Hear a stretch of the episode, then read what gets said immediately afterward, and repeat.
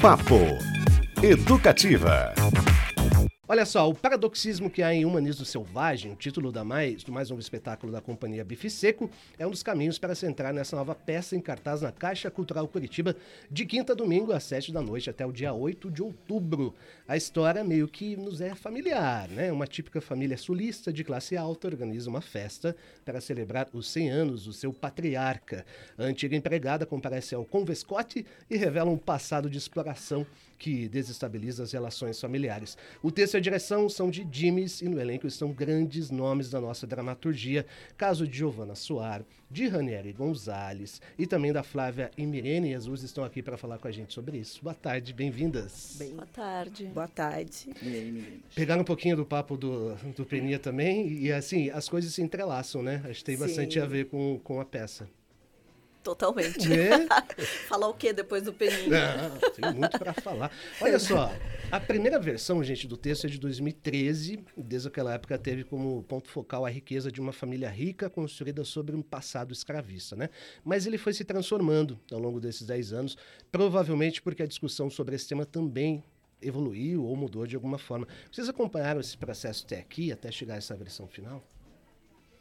Eu acompanhei mais a. Quando o Dimes me convidou para o espetáculo, já era em torno ali de 2016. Uhum. Mas aí veio uma pandemia pela frente depois disso, né? A gente tentou. Ele tentou montar o espetáculo em 2016, não deu certo, aí adiou. E aí, quando ele retorna, que a, o, o, contato comigo em dois, ali por 2020, veio a pandemia e daí adiou mais uma vez. E foi quando eles resolveram fazer os podcasts, né? Uhum. Que eles ele achava importante que esse texto, ele cogitou que esse texto pudesse virar o podcast, mas ele depois falou não, essa peça ela precisa ser encenada no formato que ela é no teatro, para a gente trazer essa discussão, né, para o público. Quer completar, gente? É, eu acho também que eu entrei bem recentemente, talvez uma das últimas. É, entrei só esse ano com o convite deles, bem inesperado para mim. É, e o Jimmys é, nos ouviu muito durante o processo da encenação. É, os atores tiveram um, uma participação muito latente assim na construção dessa dramaturgia. Acho que é, essa troca e esse poder de diálogo é, e de escuta que ele tem em relação a todo mundo que faz parte do projeto é muito, foi muito importante para chegar no resultado final. Sim. Aliás, é, é, essas tem peças assim que elas têm o legal do teatro é a coisa da reação direta com, com o público, né? Para fazer esse trabalho, esse jogo, e muitas vezes você tem um, um assunto que vai mexer de maneiras distintas com a plateia. E o Sávio, inclusive, ele falou que ele tem noção de que nem todo mundo vai gostar da peça. Por que, que ele falou isso? E, e como lidar com isso caso isso aconteça? ali no momento, em tempo real. Como é que funciona isso para quem está no palco? Eu acredito que ele falou isso porque é, falar sobre o racismo, a própria uhum. palavra, ela é, ela se tornou um monstro, né? Quase um tabu que você não pode usar essa palavra do termo que ele de fato é, que é racismo. Então as pessoas já têm, ai, ah, lá vem ele, já vem muito com esse pé atrás de não querer uhum. trazer, é, ouvir sobre isso. E muito mais interessante, no, eu penso, e audacioso, foi justamente pessoas não negras é, trazerem esse enfrentamento, digamos assim, através de uma obra artística, porque daí você leva para outros lugares de reflexão através do riso, através do tensionamento, né, Giovana? E tanto quando o James me, me convidou, me deu um pé atrás, porque a gente sabe que esse assunto ele é espinhoso, ele é controverso, ele é polêmico. Eu acho que o letramento racial ele é eterno, a gente vai ficar é, é, durante a vida inteira é, refletindo sobre isso, ressignificando essas coisas, entendendo melhor, mesmo sendo negra ou não. Né? Acho que é um, uma responsabilidade de cada um.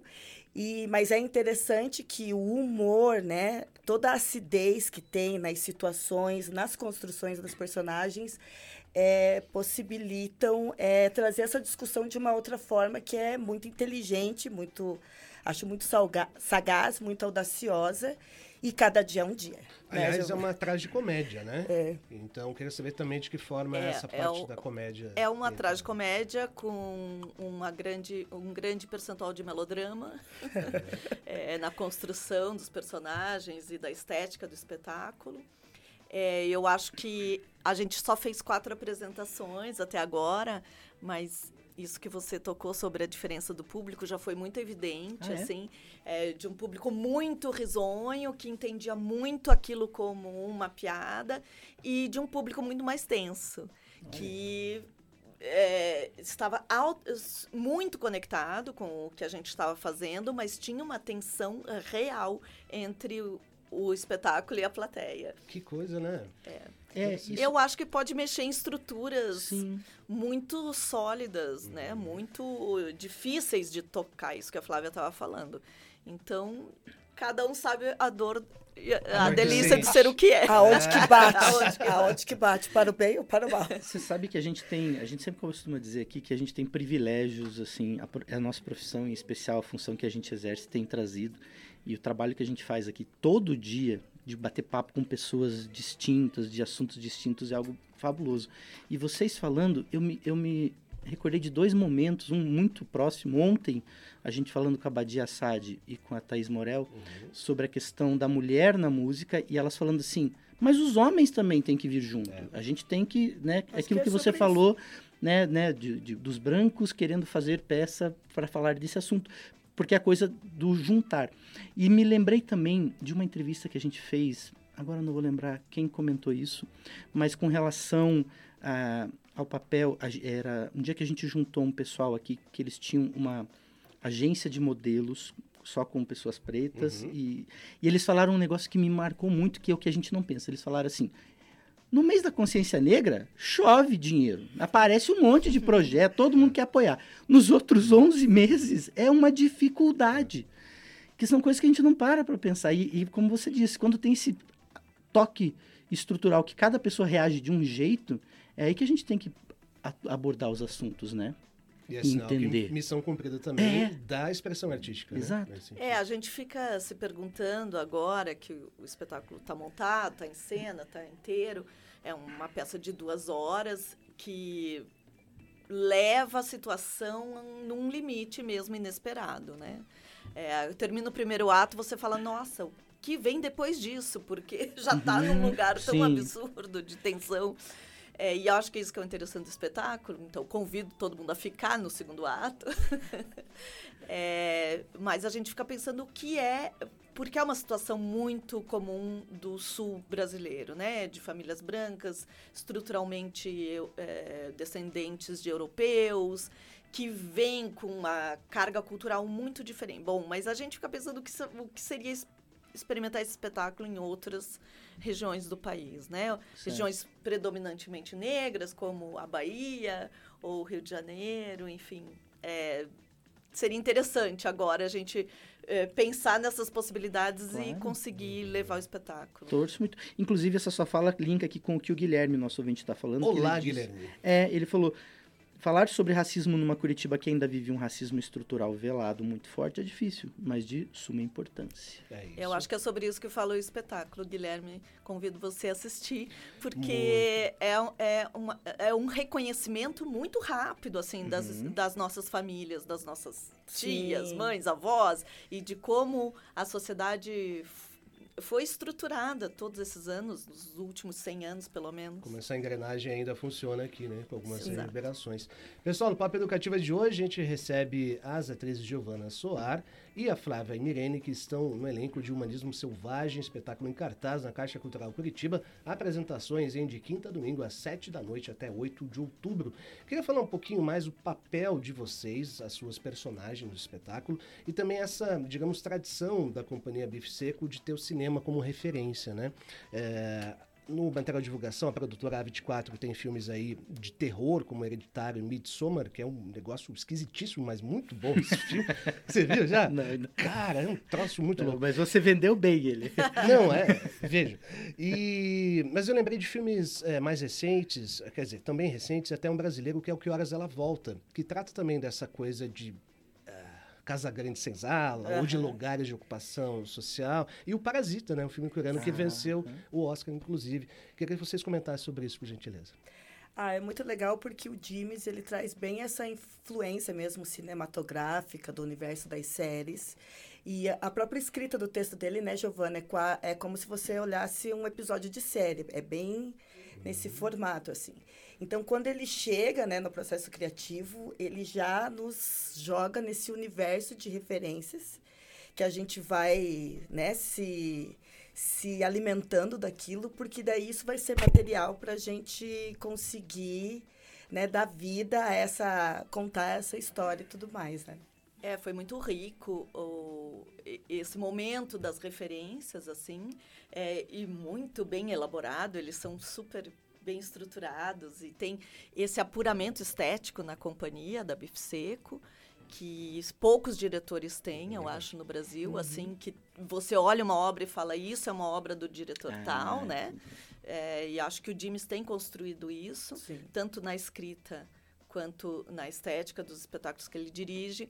E ele nos trouxe para cada personagem referências muito de cinco personagens, pelo menos de cinema ou série, que onde a gente podia eh, se inspirar e trazer referências. Foi eh, eh, e de música, de enfim, de vários lugares. Ele ele tem essa curiosidade, essa profundidade e, e- e esse conhecimento que é muito legal. Eu, infelizmente, não, não fiz teatro. E fico imaginando como deve ser legal esse momento, né? De você pegar essas melhor parte. referências É e construir isso.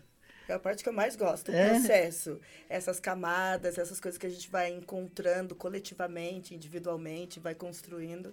É, e nesse espetáculo, isso que a Flávia falou, coletivamente, porque o- os nossos personagens eram muito inspirados na relação, na relação com os outros. Então, eu faço a matriarca da família, que tem a mesma, e suposta mesma idade, quer dizer, elas foram criadas juntas nessa casa.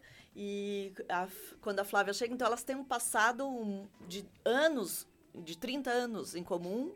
Hoje elas têm 45 e cada uma com a sua família, seus filhos e estão sem se ver há 15 anos. É, é um retorno impactante, assim, né, do personagem da Flávia nessa casa, eh, que já mudou, que eles já têm um outro status, eles já estão um pouco mais falidos, Decadente. já estão um pouco mais decadentes, né? É, e de ver o que é, o- é, é, essa Jane se transformou, que conseguiu se realizar, fazer faculdade, enfim, ter a vida dela. É, e aí os conflitos eles vão se dando nas relações mesmo, né? No, no- no momento memórias. presente. É. Há um tensionamento constante, pelo que eu entendi. assim, Sim, né? principalmente dessas duas personagens, né? Que, como a Giovana falou, viveram juntas e a Diane retorna. Ó, fazendo spoiler já, né? A família não sabe que é ela, né? Ela é um convidado de um dos membros da família. Ela retorna.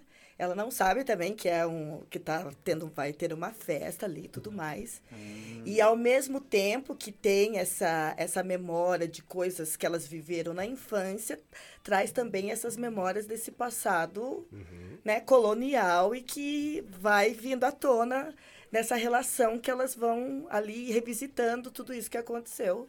E é onde o, o embate começa, principalmente dessas duas personagens. assim. Sensacional, hein? É a Olha, protagonista e antagonista É a protagonista e a antagonista. Ela chega, a Jane chega para atacar fogo. No... no e, parquinho. e tem música boa também no espetáculo, aliás, trilha própria, né? Do Duda Rezende, muita house music, é isso. Tem esse Nossa. toque contemporâneo e pop também, né? Muito, muito pop. É, acho Dá que todo tá- o clima da cena. É. um prazer entrar quando você vê entrando a música, assim, dá aquela, Que aquela legal. energia. Quem, quem, um dos primeiros, acho que, não sei se um dos pioneiros, vai, mas um cara que, que fez esse lance, já que a gente tá falando de teatro e cinema, de você pegar uma cena que às vezes não, aparentemente não vai casar com a trilha, né, e que isso vai funcionar, foi o Tarantino, né? que você tá numa cena de época e de repente entra um rap do nada. É, músicas contemporâneas, como Isso. a, ra- a rainha a Maria Antonieta também, Uhum. da, Co- da eh, Coppola, né? Da do Isso, ela perfeito. isso mesmo. Ó, falar também do de quem mais está nesse super elenco, estreladão, hein? Além da Flávia Imerene e da Giovana Soar, o Sávio Malheiros, Jeff Bastos, Eliane Campelli, Amanda Leal e o Ranieri Gonzalez, né? Baita ator. Sabe que eu tenho uma coincidência com o Ranieri, você falou de fazer teatro, eu comecei, é, comecei não, eu fiz um pouquinho no lugar onde ele começou a fazer, que foi no Colégio Estadual do Paraná, olha só. Que beleza. É, veja obviamente a minha carreira não deu certo, né? Mas estamos aqui. Azar do teatro. Foi para Grande Ranieri Gonzalez, sai do, do, Paraná, do Teatro da Ira. Ainda tem Amanda Leal e Val Salles. Boa, bem lembrado. Obrigado. É, então, elenco grande, né? São Uhum. oito atores e eh, foi uma convivência dois meses e meio em sala de ensaio, bastante intensa e com altos e baixos, né? Todos os... Os conflitos, Os conflitos. e dos, dos artistas. É, os Faz parte, né? Faz, Sim, senão não funciona. tem graça. Uma atenção Mas, antes. É, mas para mim é uma honra e um privilégio estar do lado de Giovanna Soares, Ranieri Ah. Gonzalez. Eu assisti a primeira peça deles, eu estava começando na FAP, já fazia teatro, mas estava começando, que foi Suíte 1. Nossa, aquilo Isso me quer marcou. dizer que a gente é bem mais velho que a Flávia. Não, mas eu preciso dizer isso, preciso aqui, né, tecer elogios. E eu fiquei assim, passada com o Ranieri, que a Giovana falou assim, É meu. Deus, passei a acompanhar a companhia brasileira, né, então. E aí você, esses dias eu estava olhando eles ensaiarem e pensei em pensar que eu tô dividindo a cena agora que essas, esses grandes do teatro. amor. é, Demais. é babada demais. E é muito, muito legal entrar. Assim, eu fiquei 20 anos numa companhia, exclusivamente, praticamente no teatro, fora cinema, né? Que é uma outra parada. Mas aí vir trabalhar com eles, eu aceitei na hora o convite do Jimmy's, porque eu achei um elenco incrível. Eles têm um, furor, assim. E a Bife Seco tem esse cuidado, né? É. Em todos os elementos, aspectos, assim, é muito bonito o resultado final. Sim. E é sempre com uma proposta também de interlocução, de diálogo sobre temas importantes, né? Papo Educativa.